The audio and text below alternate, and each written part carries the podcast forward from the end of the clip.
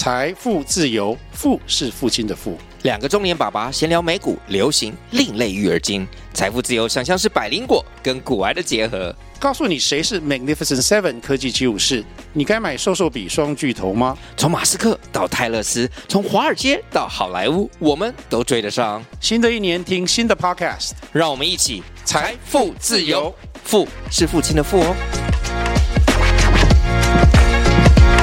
那我就是那个不喜欢看书的另外一半，因为我在认识华生之前，我真的完全不看任何课外读物。就是大学毕业之后吧，就没有主动看过书了。欢迎光临乔西咖啡沙龙，我是节目主持人 Chelsea。这里是一间声音咖啡厅，分享各行各业的职涯访谈，还有不同领域的斜杠故事，以及轻松闲聊的爆米花时间。Hello，大家，默默的呢就已经来到了六月了，没想到二零二二年已经过了一半了。其实，呃，仔细想想，好像也觉得时间过得蛮快的。我觉得好像也可以用这个时时间呢，来问问自己，诶，这半年来你还喜欢自己的生活吗？的一个很好的时间点。那我自己呢，其实也算是完成了一些事情，比方说呢，成立了阅读配方的这个阅读社群啊，然后还有接下来的工作坊跟展览的规划，其实都觉得还蛮期待的。那在今天的节目开始之前呢，先来阅读一位听众的留言。他是在第一百一十三集留言的。他说呢，阅读当中可以让自己从中获得灵感来源，或者是解决自己心里的疑惑。然后这一集呢是在讲为什么我们要阅读，然后还有那些书带给我们的改变。那我觉得大家如果有兴趣的话呢，也可以去听这一百一十三集。那在今天的主题呢，是我们的阅读通信 Life Podcast 的直播单元。那但这一集呢，我们要来聊伴侣共读这件事情。不晓得，如果你是有伴侣的人的话呢，你有没有尝试过跟伴侣一起阅读？我觉得这应该是一个还蛮有趣的事情。不过你可能会受限于，比方说伴侣可能不是那么喜欢阅读，又或者是怎么样可以让不喜欢阅读的伴侣开始阅读，然后还有阅读到底可以为伴侣关系带来怎么样的改变？那在今天这一集的 Life Podcast 里面呢，我们将会告诉你伴侣共读的一些心得跟想法，然后特别邀请到斜杠夫妻华生跟阿西，那他们呢就是一对很喜欢阅读的夫妻。那有趣的是呢，阿西本来是一个从来不阅读的人，然后被华生影响，然后开始爱上阅读，然后现在呢也成立了一个账号来分享他们的阅读心得，还有他们伴侣的相处之道。那一起来听他们的分享。我们也自我介绍一下好了，我是阿西，我是华生。对，然后我们现在是经营斜杠夫妻的账号。那我们比较特别的就是，我们是双人搭档，我们是一起在经营的。所以，我们平常分享的主题也是呃关于伴侣共同成长会比较多，但是中间分享了很多关于呃情绪管理啊，或是沟通的方法，其实也是很适合每一个人用在生活或职场。那我们在开始之前呢，就先问大家一个小问题，就是你觉得阅读的目的是什么？或者说？呃，阅读对你来说意义是什么？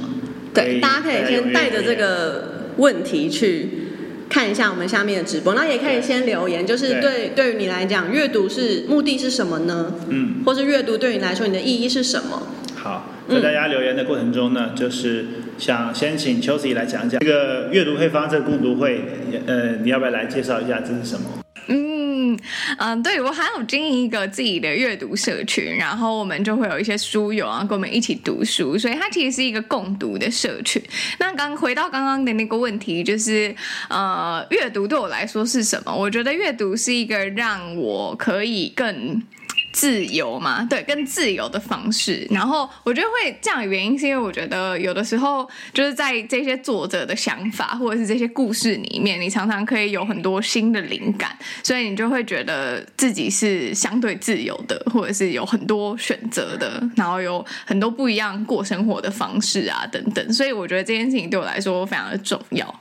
像秋子刚刚讲到，就是你对于阅读的这个想法嘛，嗯、那共读呢？就是为什么你会，就是为什么你不是做一般的读书会，你是做共读会呢？这有什么差别？就是共读跟阅读有什么差别？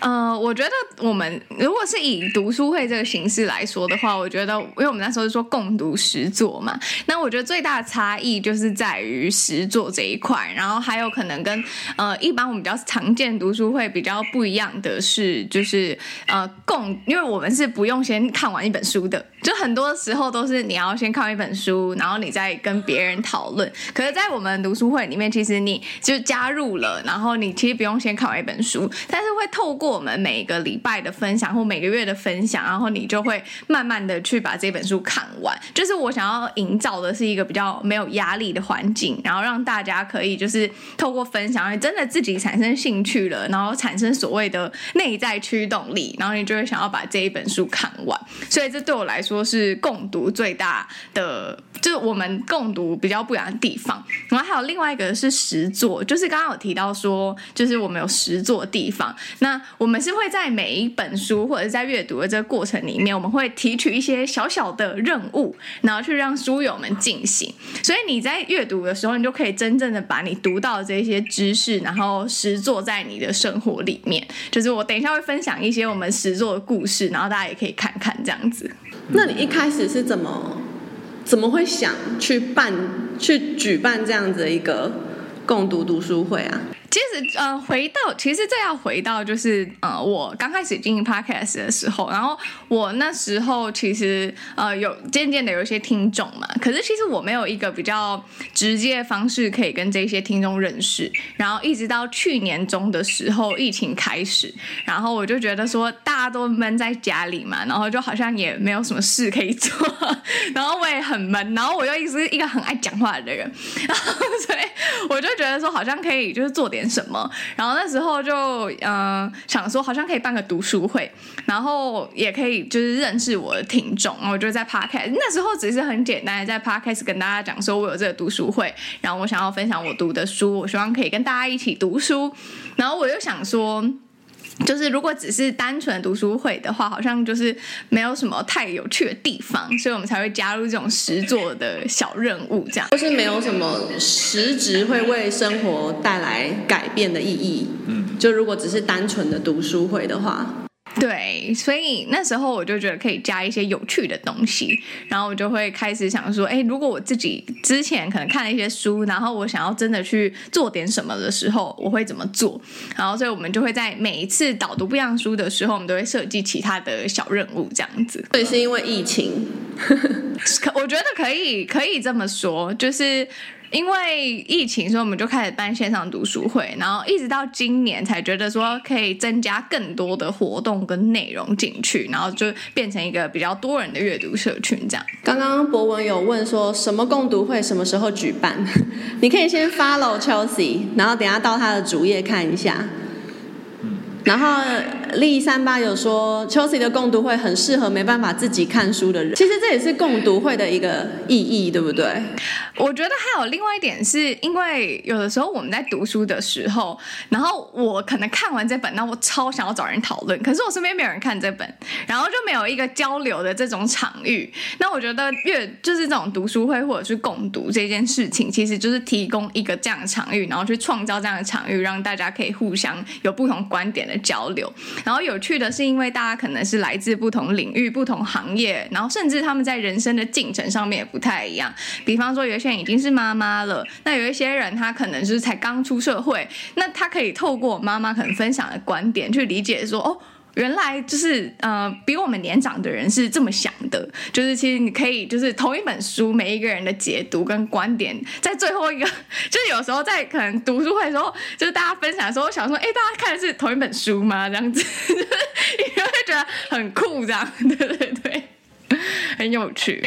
那华生，你要分享一下，对我觉得共读的经验吗？呃，也是有同感，就是呃，可能。大家生活其实会很忙，比如说工作很忙的时候，其实就很少有这个动力去读一本书。嗯，那我觉得共读会还有一个意义，就是也是给我们一种这种动力，能够去呃放下手机，呃放下我们可能要追剧啊或者做娱乐的其他的事情，能够静下心来读。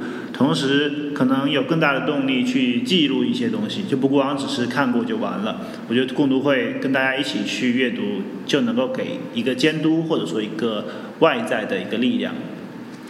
刚刚有人发问，有人问 Chelsea，你的共读会中会不会交流到吵架？目前倒是没有，就是大家可能都还是比较 peace，是会有就是大家都讨论的很激动的时候吗？很激动的时候也是会有，就是可能就是在线上的时候，就是会就有一些人讲到一些观点，然后其他人很认同，或者是其他人有不一样的想法的时候，大家就会说，哎，我也会想要分享，类似像这样的，就是大家在看一本书的时候，的确。真的就是每一个人的想法，然后跟他们的就是分享故事。我觉得有趣的是分享个人的故事，因为它其实会带到你可能去想到你过去的经历啊，或者是你以前发生过什么事情，连接到这本书。所以我很喜欢听别人的故事，就是也算是我就是做这个社群里面我觉得很大的一个原因，这样。三八说，每个人看同一本书看到的都不一样，好喜欢听别人分享不同观点，都会觉得别人好厉害，怎么可以提出那么好的想法？但这就回到像刚刚 Chelsea 分享的，其实其实那大家可能一开始参加的时候都不觉得自己可以讲出什么，但是就是彼此交流，你听到别人讲这个，然后会勾起你想讲一些东西，就是这样互相激发出这些东西，所以这就是个人阅读做不到的。对。而且我还有一点就是感觉，嗯、呃，可能有一部分人，就可能像我吧，呃，我想读一本书，可能我对这个东西本来就感兴趣，那我想要的就是一个这种环境。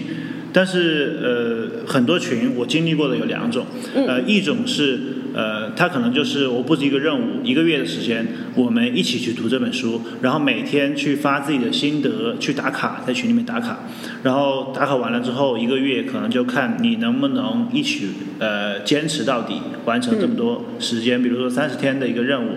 然后另一种呢，就是呃，我们同样是在一个书库或者说一个书单里面选择一到三本书，那呃大家一起读，读完了之后，在月末会抽选择几位自己有意愿去分享自己观点的人去去讲，那其他人就可以作为听众去听。那我觉得比较起来，这两种各有优劣，嗯、其实我也看到，就是，呃，可能对我来说还是没有那么强的这种调动作用。不过我能看到，这个组织者在背后都要付出很多的心力，他自己要天天去发，然后去追踪大家的阅读进度。那我就好很好奇，Chelsea 在组织这个共读会的时候是用什么方式组组织的？然后背后有没有发生一些有趣的故事？主要的话，我们就是一开始就是我们可能在这个月我们会确定这一次要读什么书，然后就是要让大家发言，或者是要让大家互动。我觉得有一个还蛮重要的，就是要去创造那个环境嘛。所以其实我不是说我们最后都会有一个小任务嘛，然后在这个小任务的时候，其实有一点就是半，其实有点微微的，就是要让大家就是记得这件事情。然后所以你要去看这本书，你要去做这个小任务，因为呢，你最后一就是最后一周。你要跟大家分享，那如果你没有看，或者是你没有做这些小任务的话，你可能就没有办法跟别人分享。然后大家其实就会就是一方面是想要把握这个机会，二方面是就是会产生一点小小小的那种同才压力，就觉得大家都已经做了，那我好像也要做一下这样子。然后我在分享的时候，其实会跟大家更有共鸣，所以我觉得可能可以去创造一些这种小小的东西，或者是就是一些小小的任务，然后让让大家可以去做。那这个任务就是也不用太难，它可能是几。几个自我提问的问题，或者是说，就是我等一下会分享一个，就是比方说是帮改造一下你身边的环境啊，等等等，或者是回去跟你的某一个家人聊聊天，他可能也是一个小任务，然后你可以在日常生活中就做的。所以我觉得去在这个群群体或在这个社群里面设计一些小小的环节，让大家可以比较没有压力的互动，算是就是我自己在经营这件事情上面，然后我自己会去做的方式。这一点我觉得很不错。就改变自己环境，其实能够改变很多东西。嗯，丽三八说，但是在就是如果是在共读交流的场合，他会他会有点责怪自己，怎么没有想到别人想到的耶？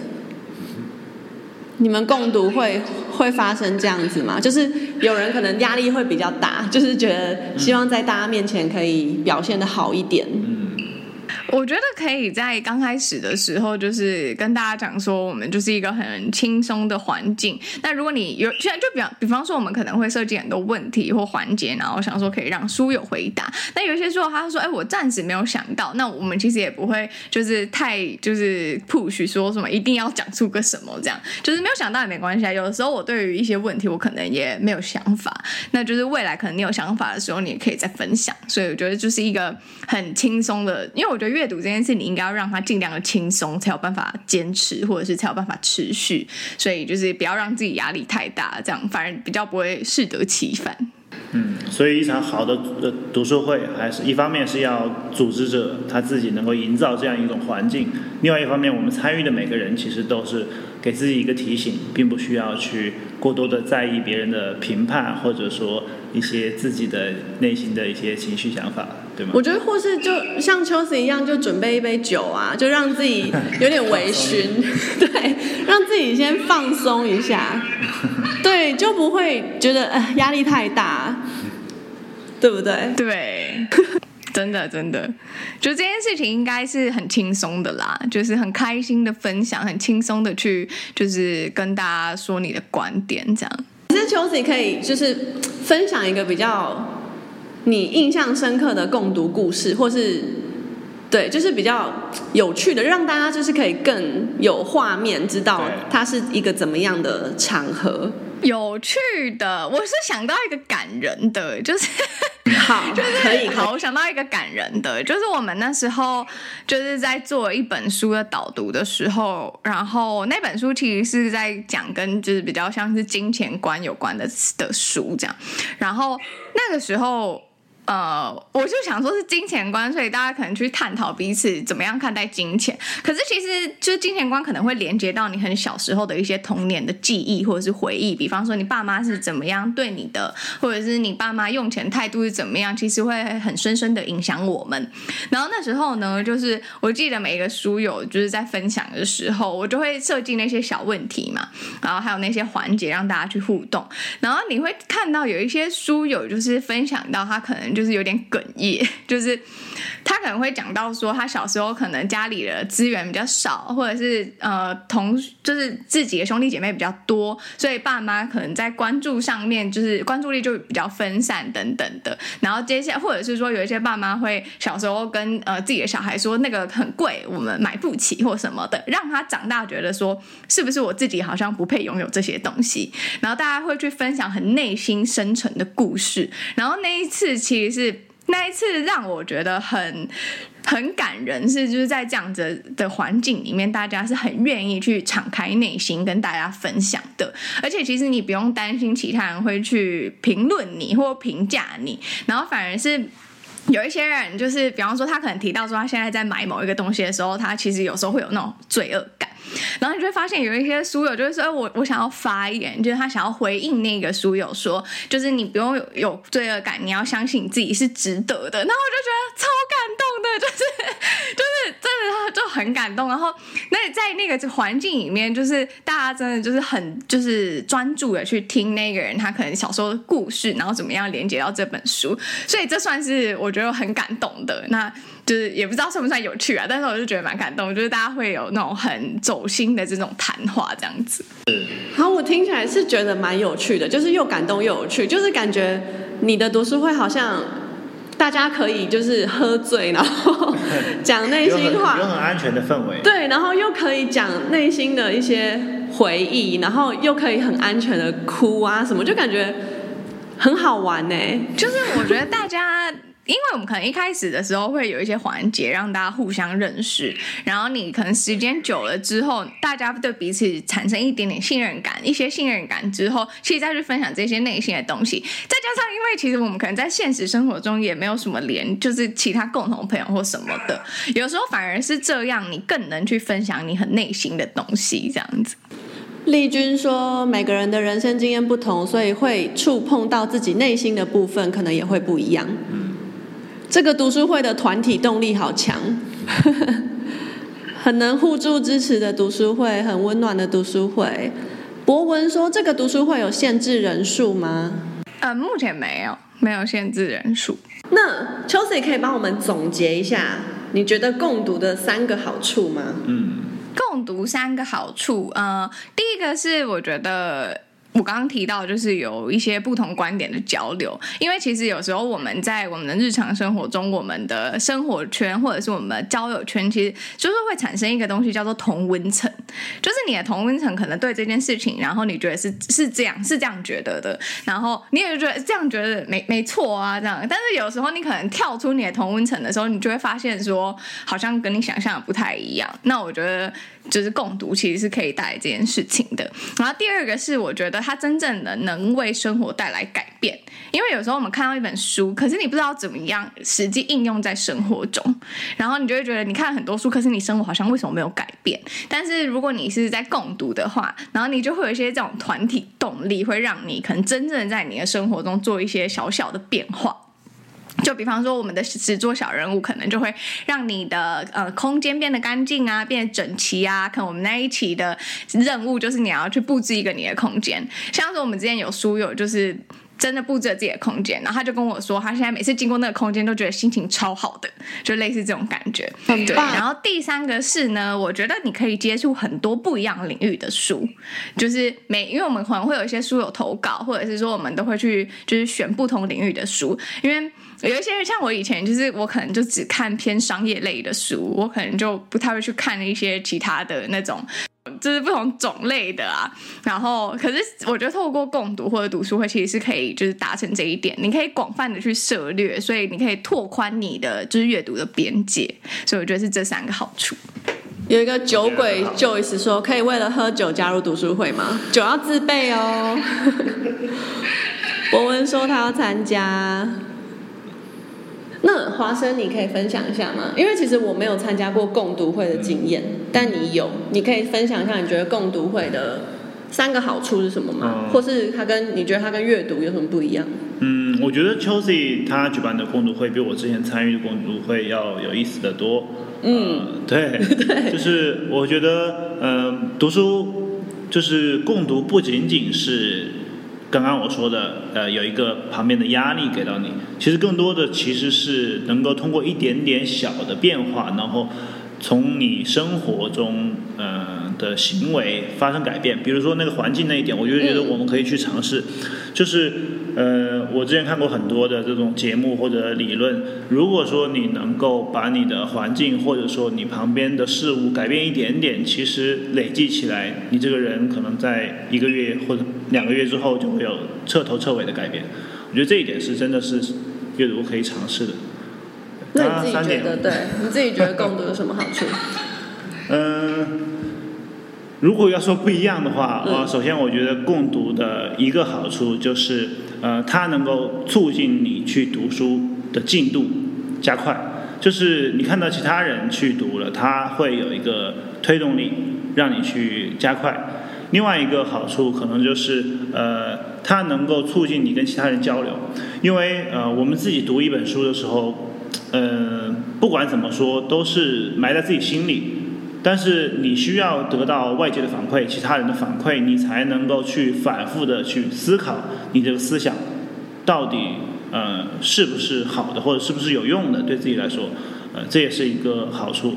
我觉得第三个呢，可能是在于呃如果说你的共读的对象是亲密的伴侣，或者说你身边的人的话，呃其实你是创造了跟身边人有更深度连接的机会。啊，因为平时我们可能聊的就是一些生活的一些事情，要吃什么啊，要去哪里看什么电影啊。对，如果说是跟伴侣有一个共读的机会的话，那我觉得那个交流的圈子可以扩大很多。比如说，我们一起如果看了一个理财类的书，以前有可能你们是完全不讨论财务方面的事情的，或者说一讨论这个事情就容易吵架。比如说我们之前，对，我们谈论到。怎么理财或者钱怎么管的事情，我们就不知道该怎么去入手。但是有一本书作为媒介，我们可能通过当中的某些观点，我们就很能够去去聊这个事情。嗯，这是我觉得三个好处。好，我刚刚看到丽帮大家统统整了共读了三个优点，谢谢丽。然后博文问说，如果另外一半不太爱读书，怎么跟另外一半共读？哎，问的很好哦，我们后面会讲，所以要继续看下去。然后刚刚其实有提到都是比较有趣的部分，对不对？那我们还想了解一下，就是 Chelsea 在组织共读会的这个过程中，你有遇到什么样的挑战？嗯，应该是这样讲吧？对，挑战就是他会付出很多心力。其实组织任何一场活动，他会有有很多的呃提前预先的一些工作要准备。对，其实不是像我们刚刚讲的那么轻松啦，就准备一杯酒，然后就可以开始，你也不用看书，然后就可以直接加入。就是前期你一定是也要做很多。准备就是怎么选书，其实我觉得我还蛮好奇的。然后或是你有没有遇过什么样子的其他的挑战？对。呃，我觉得共读有一个重点，就是因为每一个人可能对于阅读，或者是他们在阅读的深度跟层次，其实大家是不一样的，或者是大家喜好也不一样。那我觉得我自己在因为比较挑战的地方，应该是说在选书的部分，要怎么样选一本书，让每一个人都读得下去，然后或者是说让每一个人都能产生共鸣。那像我或然后又要跟自己喜好有关系，像我自己可能很喜欢读文学类的书，可是，在可能。读书会或者是在共读的时候呢，我可能就会倾向选一些比较就是可能实用的，或者是它可能也是有一点文学，可是它不会太艰深难懂的。因为大家知道有一些书，它其实是如果你知识储备含量或者是你阅读的量没那么大的时候，你是很难把它读完的。就是包含我自己也是一样，对，不管是历史类的啊，或者是一些比较艰深的知识的时候，其实你是很难把它读完的。所以我觉得在选书这方面，就是必须要去。兼兼顾就是，比方说，可不可以应用在生活中？然后或者说是说，每不同领域的人都可能会有兴趣的。我觉得这算是一个比较挑战的地方。然后还有就是，有没有办法持续的为大家带来一些新的想法跟新的观点，这样子。所以我觉得是。就是算是挑战之一，但其实我觉得这也是好玩的，因为当我为了想要就是去选不一样的书的时候，我会让自己接触更多更多的书。可能我以前在就是阅读的这个过程里面，我就会。倾向去找那些我喜欢的，然后我想要读的。可是，在现在的时候，我其实不会帮自己设限。我可能只要看一本书，我觉得哎，好酷哦，好像还不错哎，我就会想要就是买回来。像我最近买了一本书，叫做《疗愈罗浮宫》。他是在讲罗浮宫的画怎么样去疗愈我们，然后可能在过去的时候，我可能也不太就是会走到这一区。可是我觉得，因为现在要就是做读书会啊，要跟大家一起共读，我就会想要去知道说各种不一样领域的书，所以反而对我来说，我是更去开拓自己在阅读这一方面的这些尝试，这样子。有人提到选书，但 Chelsea 其实刚刚有简单的分享一下你你是怎么选书的，对不对？你说你是看感觉，是不是？呃，我是每就是比方说，我们想要让这个整个大家读的书比较多元，所以我们就是都会安排每个月有不同的领域，然后就会根据这个领域，然后再去找这样子。那如果是个人选书呢？哦，我个人很喜欢看文学类的书，就是你有推荐大家就是怎么去选书吗？就是一般人走进书店，他要怎么去？就是我想要培养这个阅读的习惯。可是，首先我要去挑一本书来看。那我要怎么开始这一步？我觉得你可以，就是第一点，就是你可以先走进去书店。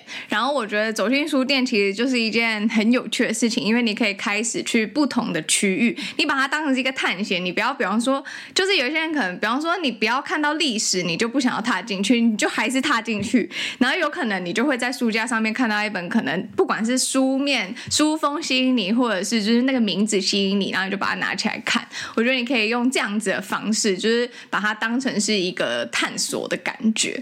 然后我之前在我自己的，哎，跟大家讲一下，如果大家不知道怎么样，就是培养阅读习惯或者是选书的话，就是我呃我的最我的 podcast 最新一集就是如何培养阅读习惯。然后里面其实有讲非常多，对对对，里面其实有讲非常多，就是比方说我们在书店的时候要怎么样选书，那书到底买了要不要读完，他会回答你很多很多关于阅读的问题。所以我觉得，如果是一个哈。对于就是阅读这件事情，还是有一点点就是害怕啊，或者是说不知道怎么样选书的人呢，也可以去听听看那一集，应该会有蛮多就是想法的。嗯，有人说那本书会自己召唤你。对，其实我我是相信这件事情的，就是真的、哦，就是自己在就是阅读的这个过程里面，我觉得个人选书跟团体选书，或者说跟伴侣选书都有很大差别。嗯，个人个人可能分你的阶段，如果说你是初阶或者刚刚呃想要去探索一本书的话，呃，可能需要一些时间去找到自己兴趣的领域。那如果说你自己是有明确的目标了。我觉得这就是很容易的去搜索到你的书，那只是在于你怎么去呃把它列一个优先级，哪个书单更重要，或者说哪几本书要一起去读。我觉得可以听听 Chelsea 的 podcast，看有没有新的启发。嗯，然后关于刚刚 Chelsea 说的，就是去逛书店，把它当当成一个那个探索。嗯，我觉得这个我们也蛮有感的，就是我们平常其实很爱去书店看现在各个。排行榜，例如文学榜的排行有什么？嗯、然后财经榜的排行的书有什么？就是，其实就是抱持着抱持着一个了解现在大家都在关心的话题是什么，嗯、然后去看一看每一本书后面都翻翻出来看一下，现在大家就是作者他们的观点啊是什么？嗯、这样就我觉得就已经蛮足够了，就是把它当成一个。怎么讲？就像你在划手机一样好了，其实就是去划一下书店，现在有什么新书？现在大家都在讨论什么？嗯，我觉得这还蛮有趣的。没错。对。然后，如果是前面有人问到，如果是伴侣选书的话，嗯，我可能就会挑一些，就是我可能会想，我们最近有什么样的问题，就是带着问题去去选书。嗯，如果是情绪方面有一些。问题或者是沟通方面，我就会去专门去找这方面的书，就是带着问题去找，可能会更有觉得更有效率、更有目的性。对，嗯，就像他会指引你，或者是会召唤你的感觉。对，会被召唤，就是你内心的那个需求感觉被 被注意到嘛，所以才会被召唤。所以感觉自己可能在逛书店前，你也可以先问一下自己，就是我今天想要发现什么呢？可以想一下，然后再去。进行这个探索可能会有帮助。对，嗯，然后像刚刚前面很多人都已经提到伴侣共读了，对，对，所以是第一次听到伴侣共读的，可以在下面留言个一，然后或者是平常就就是很幸运，就是两个人都很喜欢看书的话，可以写个二。秋子，你跟你男友都喜欢看书吗？呃，我们算是，但其实我们看的书种类差蛮多的。像是我男友就有很多建筑类的书，对，他喜欢建筑这些，或者是设计类的书，或者是摄影集，他也很多，就是类似他比较偏这种方面的。那我自己的话，就是我喜欢看比较偏文学类的，然后或者是我也会有一些就是类似像工具书的这样的书，然后或者是一些创意类的书，我也蛮喜欢的。然后所以我觉得我们两个就是我们在共读的时候，我们可能会找一些交集，像我们两个的交集就是。商业，就是我们喜欢看商业类的书，所以我们就会找这个交集，然后就下去讨论这样，或者是有时候会看到一些我觉得很有趣的书，我也会就是哎分享给他这样。嗯，那我还想多听一点细节，就是 就是你们在交流的时候都是很顺畅的吗？还是有？就是你们都是怎么样去交流书中的一些观点？我觉得它其实是还蛮轻松的。就是比方说，我现在可能看这本书，然后我看到一篇报道，或者是我看到一个一一个段落，我觉得很有趣，那我就很想要分享，然后我就会。就是自己开头说，哎、你知道吗？这个是什么什么讲什么故事吧吧吧，就会一直讲一讲一讲。我觉得在共读这件事情上面，第一个事情就是要找到你们兴趣的交集。那有时候可能也会推荐我一些，就是可能建筑类的书啊，或者是他喜欢的书，然后我也会觉得蛮有趣的，就是可能是我以前比较少接触，可是我看了之后，我也觉得哎、很好玩呢。然后我就会开始去就是把他的书拿来看这样。然后他有时候也会就是。呃，看到适合我的书，他也会自己买给我，就是类似这种的。就是我觉得你们可以养成一个这样的习惯，然后就是或者是说有一个我觉得还蛮好玩的，就是把书当成是礼物。就是比方说，你看他最近遇到什么样的困难，比方说可能在职场上面跟就是主管沟通，可能有一些问题，那或许你可以去买一本跟沟通有关的书给他。对，你们可以就是有这，我觉得这是这是一个很好入门的方式。就是比方说，他看完这本书之后，他就会觉得说，哎，好像有些东西很想要就是讨论，然后他就会就是跟你讨论，因为是跟你现实生活中有交集的，所以你们可以因为这个问题，然后所以一起去讨论这本书，所以共读这件事情在这一这个状态下面就成立了。所以我觉得这也是一个还蛮好的方法。我觉得好浪漫哦！对，我觉得感觉你们两个都是思维很开放，然后愿意接纳对方想法或者呃接纳对方看的书的这种类型，挺挺棒的。而且我觉得，就是送对方书还有个好处，就是如果你直接跟对方讲你的建议，对方不见得听得进去。可是你给他一本书，让他自己细细体会，他也许就会有其他想法，他就听得进去了。但我发觉可能会有另外一种情况啊，就是。可能对方确实不喜欢看书，就像刚刚有很多朋友、嗯、呃对问的问题。那在这种情况，你去给他一本书，送他他会觉得漫画书也可以啊。他会觉得，哎，你是不是觉得我没有学问或者没有没有知识？你在羞辱我？对啊，在羞辱。有可能会有这种情况。那你觉得，如果说有另一半，或者说两个人都不喜欢看书，这种情况要怎么开始？我觉得有一个方法还不错，就是我觉得可以从杂志开始。杂志是一个，我觉得杂志算是介于就是书啊，或者是期刊啊这种中间，我觉得是一个还蛮入门的。就是比方说，你可以看一些有趣的杂志啊，然后你们先养成翻开书这个习惯，或者是去看一些相对可能比较轻松的主题。像是我最近好看一本书，叫做《吉本巴娜娜解决你交朋友的烦恼》，然后这本书超可爱。大家我不知道大家知不知道吉本巴娜娜？吉本巴娜娜就是写厨房的那个日本小说家。然后他就出了一个这样子的，就是一本书，然后就就很有趣啊。它里面就会问说什么，呃呃，就是比方说，到底要不要跟邻居交朋友，跟邻居四目相接的时候该怎么办，类似这种。然后你们可能就透过这种很轻松的话题，慢慢的去养成阅读习惯，然后接着就是你可以就是在进阶，可能进阶到就是交朋友嘛，进阶到沟通，再进阶到谈判，就是类似像这种。所以它是一个循序渐进的过程，也不用觉得。说压力很大，我觉得压力很大的话就很容易放弃。但是慢慢的就是有很轻松的方式带入，然后你们两个都是没有压力的环境下面，反而你们会就是可能自己有下次约会的时候就想说，那我们去书店好了，就是有可能会有一些就是不一样的就是好玩的事发生。我觉得这个观点很棒，就其实呃我们所说的伴侣共读，其实不仅、嗯、不仅仅是局限于要读书，对，我们背后的意义其实是。希望说自己能和伴侣把关注力放在一起，就这个事情是最重要的。嗯，如果说在这个前提下，我们其实可以选择其他各种方式，一起去看电影，或者一起去看剧，或者说刚刚邱 Sir 说一起看杂志，用这种方式去开启，然后慢慢的一步步的去深入。那最关键的一点是，两个人的注意力可能是要在一块的，而且在这个活动结束之后，不光是一种愉悦的体验。而是能够促进双方有更深入的交流，我觉得这可能就是呃推动两个人感情更进一步的一个方式。对，就是伴侣共读不局限在书，你一起追韩剧也可以，但是差别就在你们结束之后，你们有没有就是针对呃，因为书里面啊，或者是剧啊、电影，它一定都有隐含一些价值观在里面。嗯你们有没有针对那些价值观去做交流？例如，我就很爱问他说：“如果你是一个男主角，你遇到这样的状况，你会怎么做？”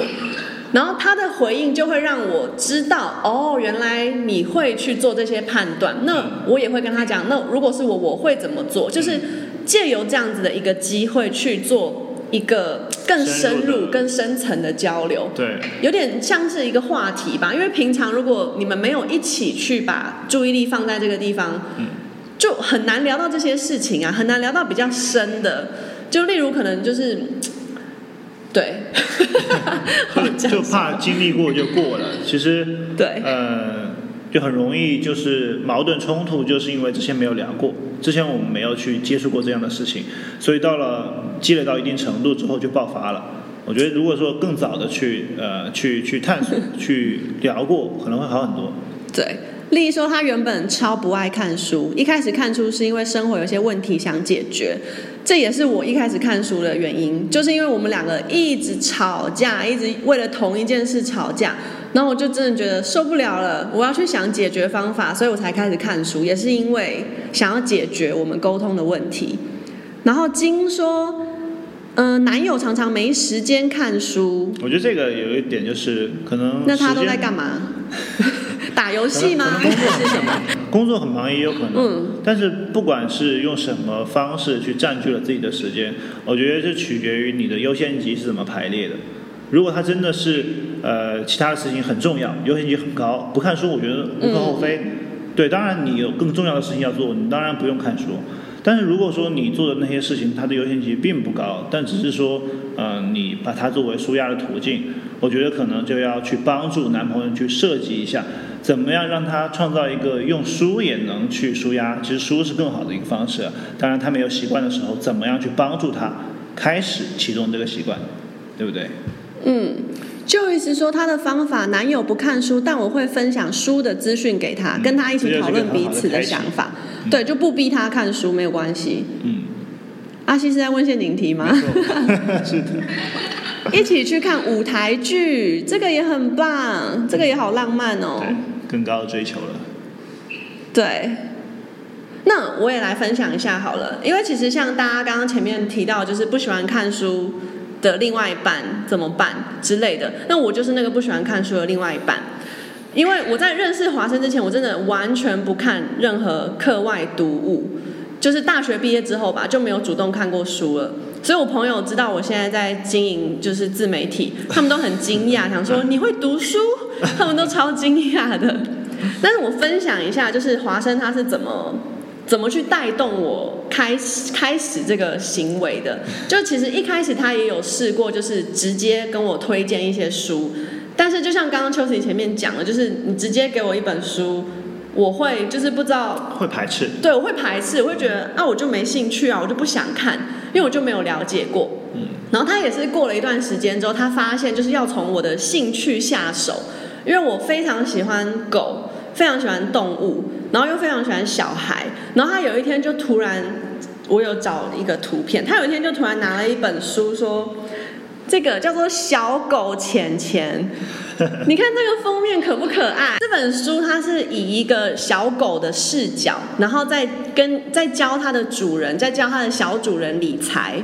然后整本书都是用狗的视角出发的，然后他光这样跟我讲，然后我看到那个封面，我就觉得超可爱，我想看，就已经勾起我很强烈的兴趣了。然后我就因为他整本书都是用狗的视角，所以其实是很轻松的，我就很顺利的就看完我的第一本书了。然后看完之后，我就觉得其实理财真的没有我想象的这么枯燥乏味，或者是这么的离我距离很远。所以这就我已经就是。跨出那个台阶第一步了，然后再来就是他可能会找一些他看过他觉得不错的书，但是他不会推荐我书，他会去找就是影片的那种解读版，可能五分钟听完这一本书还是什么的那种讲解版给我看，然后我可能快速的看完之后，他就会跟我。他就会问我说：“你觉得怎么样啊？什么的，去先去跟我交流。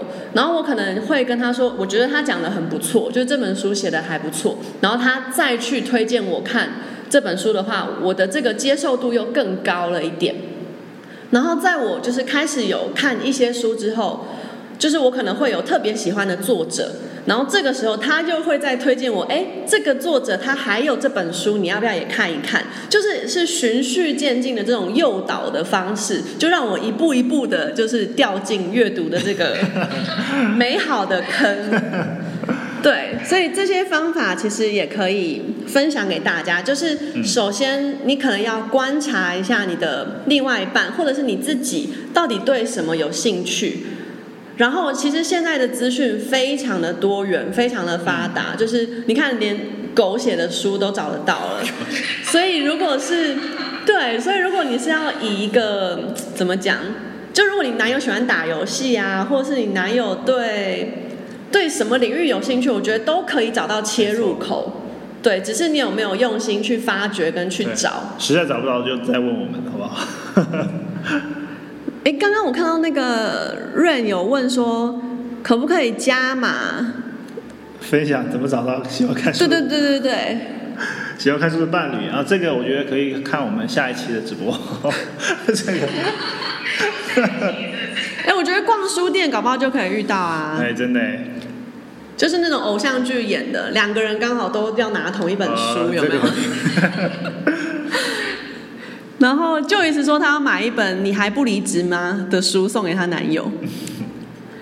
然后博文有帮我们分享一下，就是，对，我觉得看书有一点很重要的，也是就是不要尽信书，就是每一本书它其实也是有作者的观点，那你要注意的也是这个书的来源是什么，然后这个书里面隐藏的价值观是什么，然后你要有批判性的思维，就是你要有自己的一个思考，不是看了一本书之后就深信这本书讲的是真理。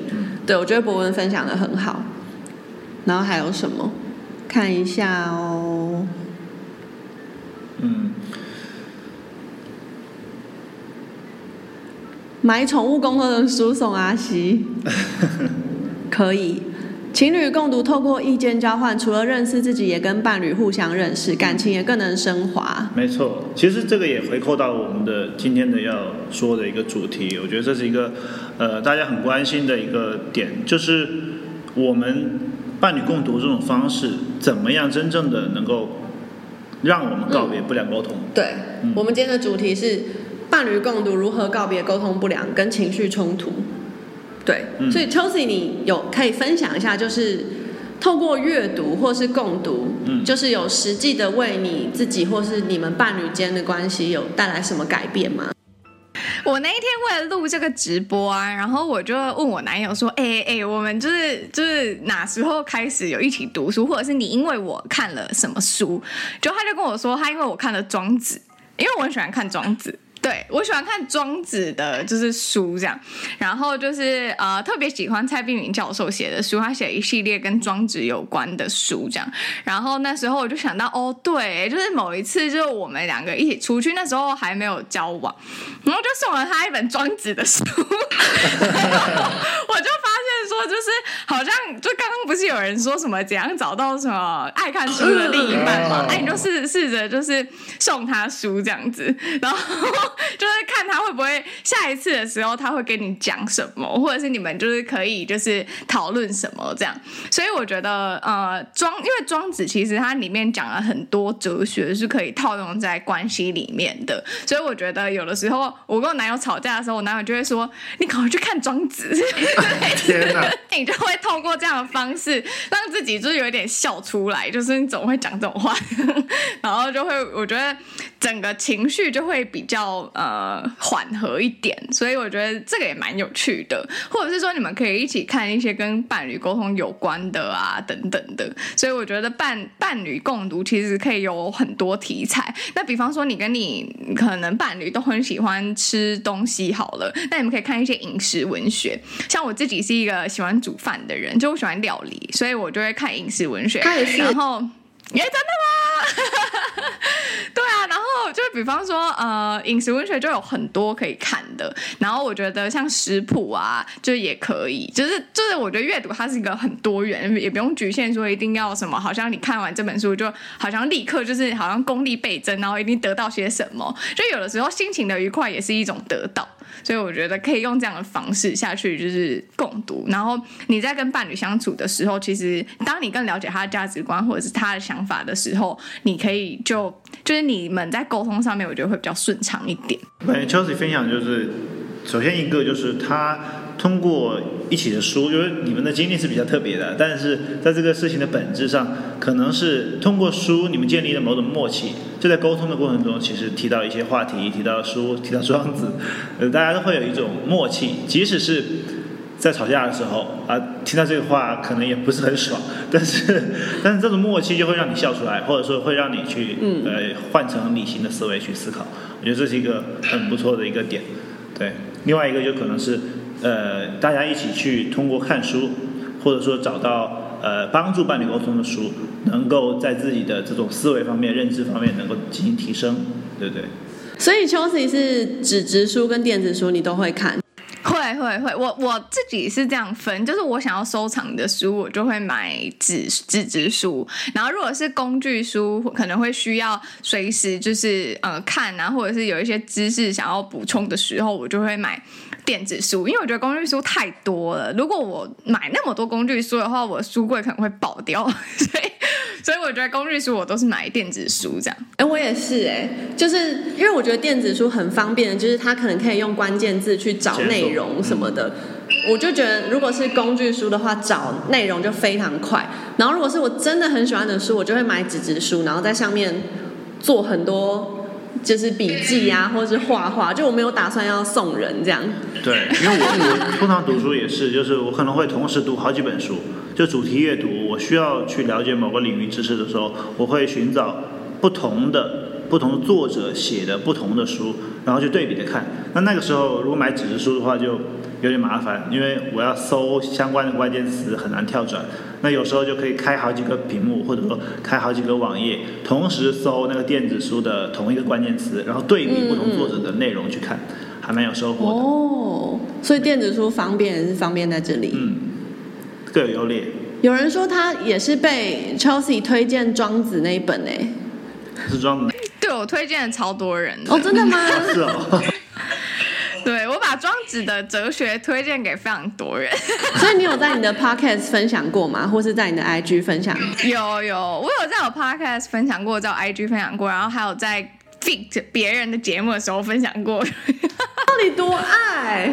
你这样已经完全勾起我想看那本书的兴趣。哎，你说想要看庄子吗？可以可以可以。可以棒哦！还是那华生你也来分享一下，就是我开始读书之后，你有觉得我有什么差别吗？我有变得更有气质还是什么吗？说这段文的时候，你要不要 回避一下？没有啊，就其实嗯，我们真正的我发现阿西开始看书，或者说嗯比较呃能够去。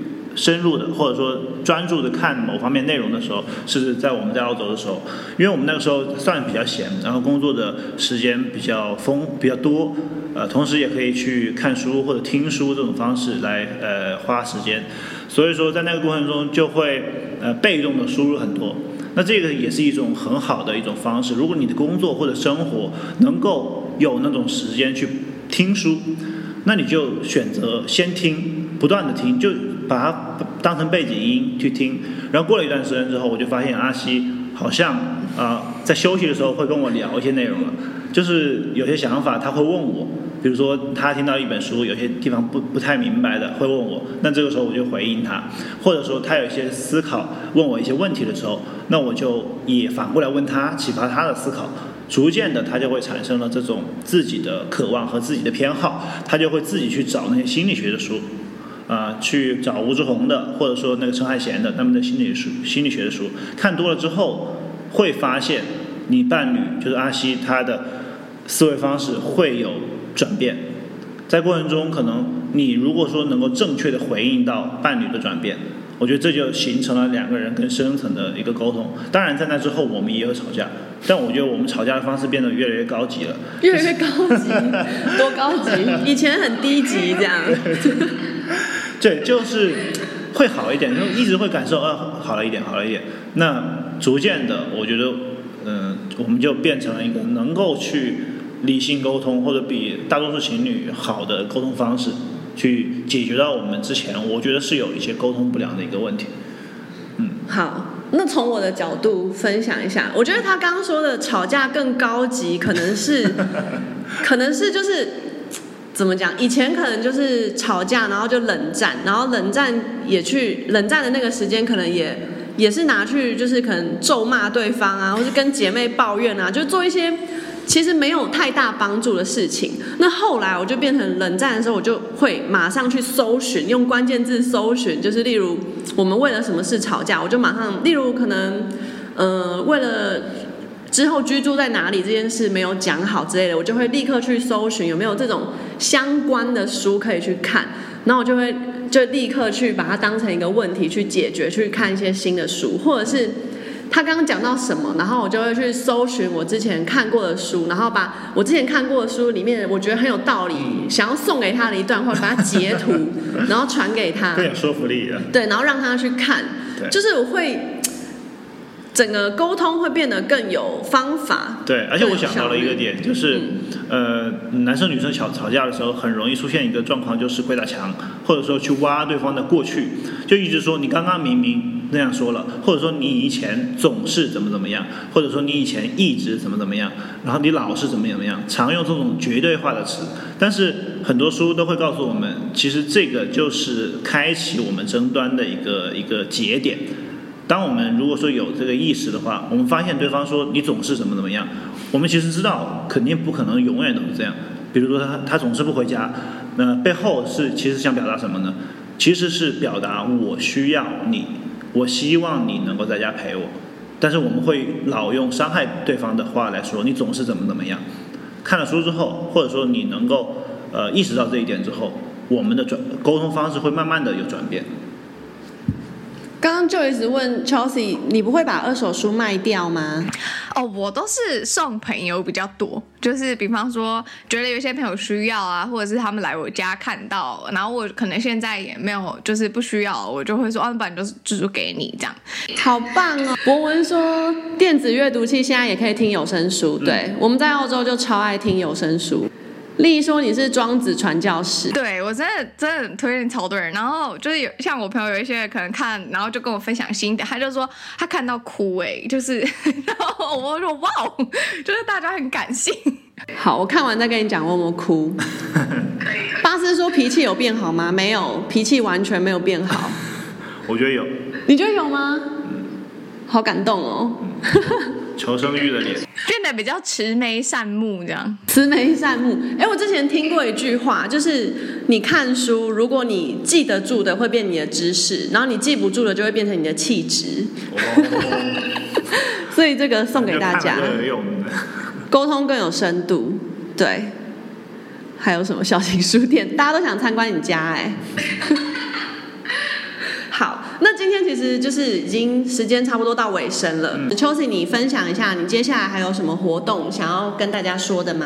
接下来的话，其实我们还是主要以这个阅读配方这个阅读社群，然后我们会有一些实体的活动，然后比方说像是我们会有一些工作坊啊、展览啊等等，然后大家可以关注我们就是阅读配方的 IG，我们都会在上面就是发布我们最新的活动啊，还有最新的消息。然后如果你对阅读或者是你对于知，就我刚。刚刚有提到斜杠或者是职人访谈嘛？我刚刚看到有一个留言是说，他说有一个老师好像问大家想要斜杠精神还是职人精神。那如果你对于这个议题感兴趣的话，我觉得你可以去听听我的那个 podcast。就是我的 podcast 其实有分职人，然后跟斜杠。我那时候会做这两个不一样的主题，主要是因为我觉得现在可能大家都在就是推崇斜杠，但是我认为其实不见得是每一个人都适合斜杠，所以我会访问一些我觉得很。很厉害的职人，他们可能专注把一件事情做好，然后做到极致。所以我觉得，呃，大家如果有兴趣的话，也可以去听听看。这样，主要是这样。很棒！刚刚有想加入共读会的，就不要忘记要 follow Chelsea。嗯。然后我们的话，可能就是我们之后会有针对伴侣，会有一些社群的活动会开跑。那所以也可以先关注我们。拜拜。希望今天的分享对于你在伴侣共读这件事上面呢，能更有帮助。那我觉得呢，伴侣共读还蛮主要的一点呢，是可以透过阅读来去更深度的了解彼此的想法或者是价值观。我相信对于感情这一块呢，应该会还蛮有帮助的。有任何心得或者是感想呢，也欢迎你分享到我的 Instagram I M C H E L A C A C O M 告诉我。那我们下周见喽，拜拜。